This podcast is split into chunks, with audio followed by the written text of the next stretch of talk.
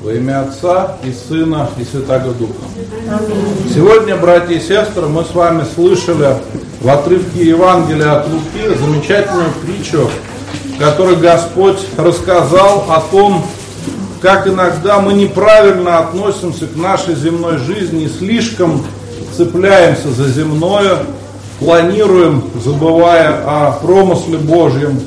В этой притче мы слышали, как некий человек получил очень богатый урожай, обрадовался этому и начал думать, что сейчас разрушу старые хранилища, сделаю большие, новые, и буду жить и радоваться. Все есть. Но Господь, обращаясь к нему, говорит, что ты глупец, поскольку не понимаешь, что в эту ночь твоя душа, твоя душа уйдет в вечность. И вот мы иногда об этом не задумываемся, о том, что никто из нас не знает, когда мы встретимся с Богом. И мы иногда очень много внимания уделяем земной жизни, забывая о жизни вечной. Здесь, конечно, есть крайности. Как всегда, нам надо стремиться соблюдать золотую середину. Потому что если мы совсем перестанем заботиться о себе, близких, то это тоже будет неправильно. Мы можем сейчас это увидеть в среде людей, которые ждут конца света, боятся чипирования, вышек 5G и тому подобных вещей.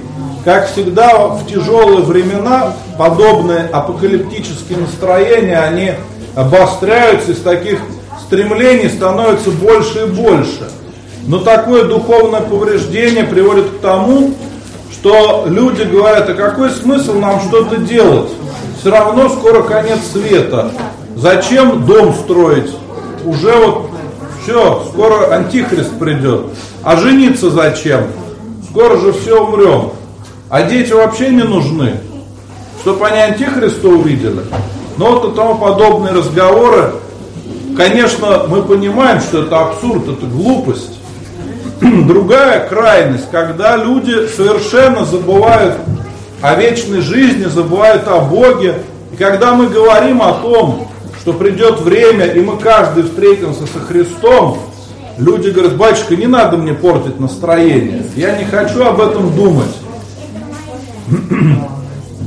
И это другая крайность. Есть люди, конечно, совсем забывшие о Боге, которые живут только думая о материальном, о сегодняшнем дне, о какой-то мирской суете. И Господь их тоже забирает рано или поздно. И вот возникает вопрос, а как мы предстанем пред Богом? И что будет, когда мы уйдем из земной жизни? Если не думать об этом совсем, то за нас никто об этом не подумает. Господь о нас заботится, но если мы что-то делаем, но если мы не будем ничего делать, а просто сидеть и ждать, чтобы Господь все за нас сделал, то мы тоже искушаем Бога. И это абсолютно неправильное понимание этой притчи, других притч. Господь говорит прежде всего о том, что мы должны не забывать о своей душе и стремиться в первую очередь к Богу. Все остальное уже вторично. Но все-таки мы, будучи православными людьми, можем думать о будущем, заботиться о себе, о своей семье, и не будет в этом никакого греха, потому что некоторые люди даже думают, что вообще грех думать о своем будущем, о своих близких.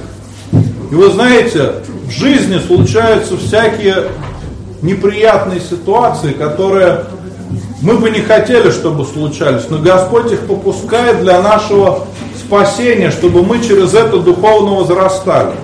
В том числе и сегодняшняя ситуация с вирусом, э, в которой мы все оказались впервые. Мы не готовы были к этому. И для многих это серьезнейшее испытание. Но это не значит, что нам надо обо всем теперь забыть и ничего не делать. Надо продолжать жить дальше. Но иногда стоит задавать себе вопросы.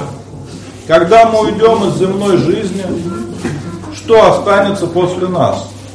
И вообще оставим ли мы что-то после себя? Конечно, когда мы смотрим на церкви, на духовную жизнь, это очень хороший пример для нас. Вот наш старинный храм примерно 1780 года постройки. Э, построила его женщина, раба Божия Наталья. До сих пор мы молимся за нее. Вот ее уже давно нету, а храм стоит, и люди продолжают молиться. И вы знаете, у каждого из нас бывает такое чувство, когда мы об этом начинаем задумываться, что все может в нашей жизни измениться, и может быть не надо ничего делать. Ведь все равно мы умрем, все равно все может измениться. Даже у священников такое бывает чувство, когда начинаются проблемы, и кажется, вот могут куда-нибудь перевести в другое место.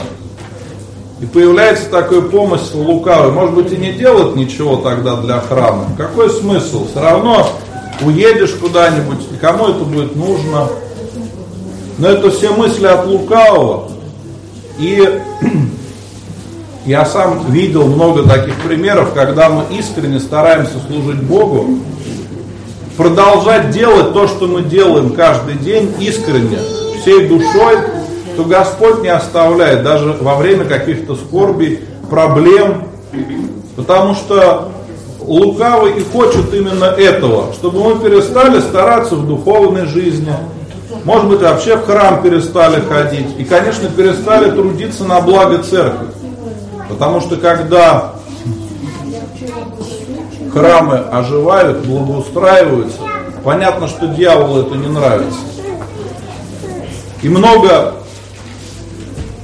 таких ситуаций, которые мы можем приводить еще, которые будут показывать нам о том, как правильно относиться к нашей жизни. Я хочу пожелать, мои дорогие, всем помнить, что самое главное в нашей жизни стремиться к Богу и искренне выполнять то послушание, которое Господь нам дал, каждый на своем месте.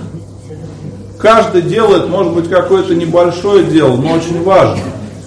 Мы об этом не думаем, не замечаем, пока все хорошо и не случаются какие-то проблемы. Вот как они начинаются, допустим, заболел человек, и мы смотрим, Некому теперь снег почистить у храма. Проблема. Да? Или еще что-то. Ну, такие, казалось бы, мелочи, а на самом деле из этого состоит наша жизнь. Я хочу пожелать, мои дорогие, всем Божьей помощи, чтобы мы не унывали, а всегда в первую очередь стремились к Богу и разумно ко всему относились, чтобы не впадали в какие-то крайности, потому что они всегда вредят нашей душе. Всех поздравляю с воскресным днем. Желаю вам Божьей помощи и ангела-хранителя. Спасибо.